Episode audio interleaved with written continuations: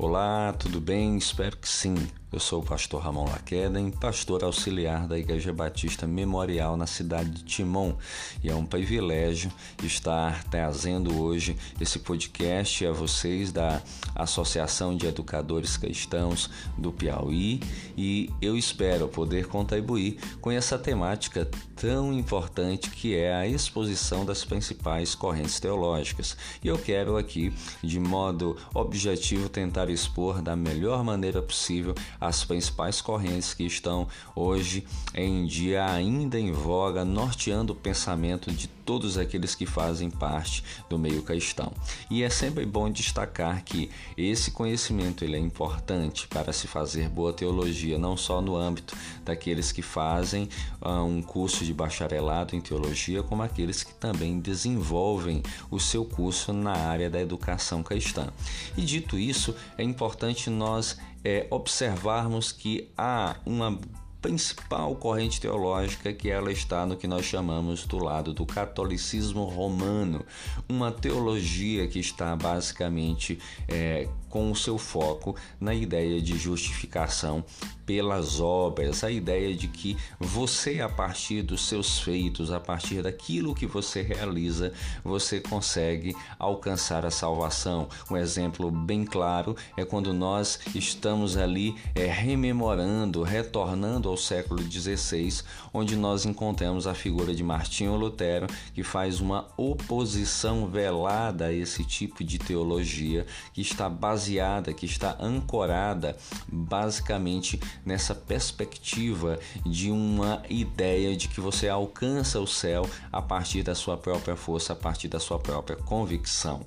Uma das coisas que nós precisamos entender dentro dessa perspectiva é que esta teologia católica romana, ela sofre mais à frente um ataque, ou seja, uma nova teologia desenvolvida, não necessariamente para atacar o catolicismo, mas essa, esse conjunto de pensamentos que é a teologia calvinista. E essa teologia calvinista, ela depois ela deve ser entendida por você como uma teologia reformada que carrega o sentido, as expressões, a base da reforma. E dentro disso, nós vamos perceber, nós vamos entender que ela pode ser destacada, pode ser resumida a partir de cinco pontos. O primeiro ponto seria a depravação total, o segundo ponto, a eleição incondicional, o terceiro ponto, a expiação ilimitada graça irresistível e a perseverança dos santos. A ideia de que esse homem já está depravado, totalmente incapacitado desde a queda de Adão e de Eva, ou seja, do pecado é original. A ideia da eleição incondicional de que Deus já elegeu cada indivíduo para a salvação antes da fundação do mundo, não se baseando em mérito individual, a ideia de que essa expiação, de que a graça de Deus aos, é, é aos eleitos, e a ideia de que essa graça de Deus, essa graça eficaz, essa vocação, esse chamado de Deus, ele é irresistível, esse homem não pode resistir. E a ideia que também da perseverança dos santos ou segurança eterna, aquele homem que está caminhando caminhando é, dia após dia para a salvação, se santificando a partir desse processo de, de santificação diário, de intimidade com Deus, em que ele vai perseverando. Então, essa é basicamente aquilo que nós temos como doutrina ou como teologia reformada calvinista que tem milhares de adeptos no mundo todo. Outra teologia que nós precisamos também destacar, outra corrente teológica que está dentro dos campos acadêmicos de pesquisa, é a teologia arminiana. Teologia arminiana que tem muito espaço em segmentos como a Assembleia de Deus, como nos movimentos neopentecostais e também em algumas partes de setores batistas. Na teologia arminiana, em suma, ela vai discordar ela vai refutar a teologia calvinista.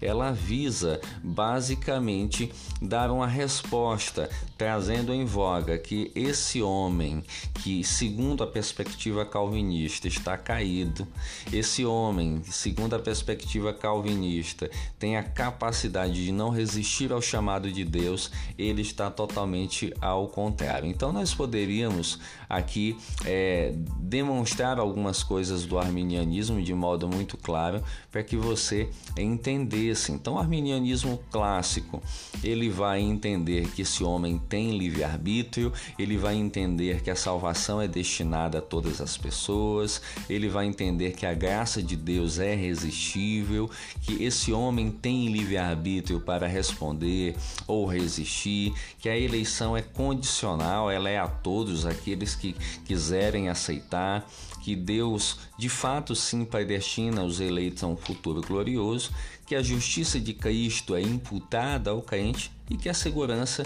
eterna também condicional. Todos os crentes têm plena certeza da salvação, mas ela, segundo alguns dentro do pensamento é, arminiano, ela pode ser sim perdida ao longo do processo. Essas seriam as duas teologias, em soma, mais conhecidas e que estão em debate já há muito tempo.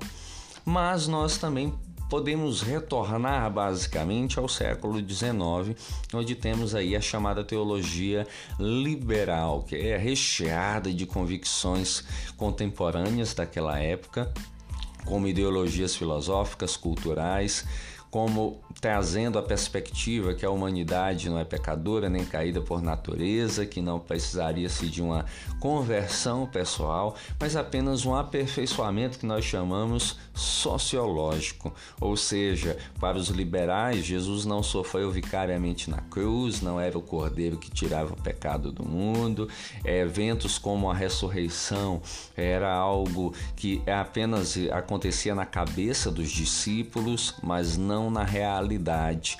E isso trouxe alguns elementos que acabaram trazendo descrédito ao liberalismo ao longo do tempo, como também a perspectiva de que o evangelho é um querigma, ou seja, a palavra grega querigma, proclamação que deveria acontecer apenas no coração dos discípulos. Então, a teologia liberal ela ainda acontece até os dias de hoje, ela se baseia também por afirmar que a Bíblia não é a palavra de Deus, ela contém a palavra palavra de Deus. Então nós temos muitas complicações, mas temos muitos liberais, principalmente nos meios luteranos, nos meios anglicanos.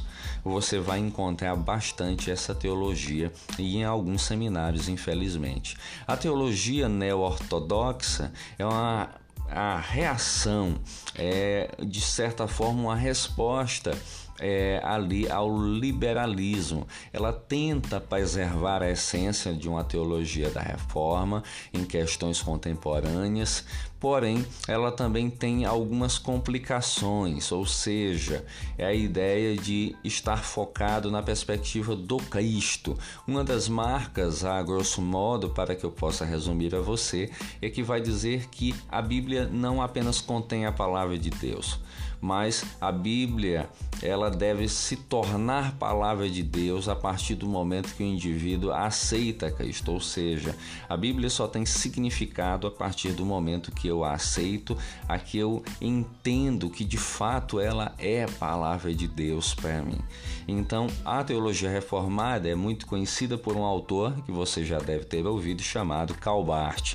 Então, se você puder ler Calbart, você vai ter uma noção mais clara. No liberalismo, você tem aí Adolf von Harnack, você tem Rudolf Bultmann, você tem Ramarra, que é um alemão e são os principais pensadores. Na teologia neo-ortodoxa você pode ler Paul Tillich, e Calbart, como eu falei. Então, dentro desses pensamentos, são as correntes mais conhecidas que eu queria abordar para você.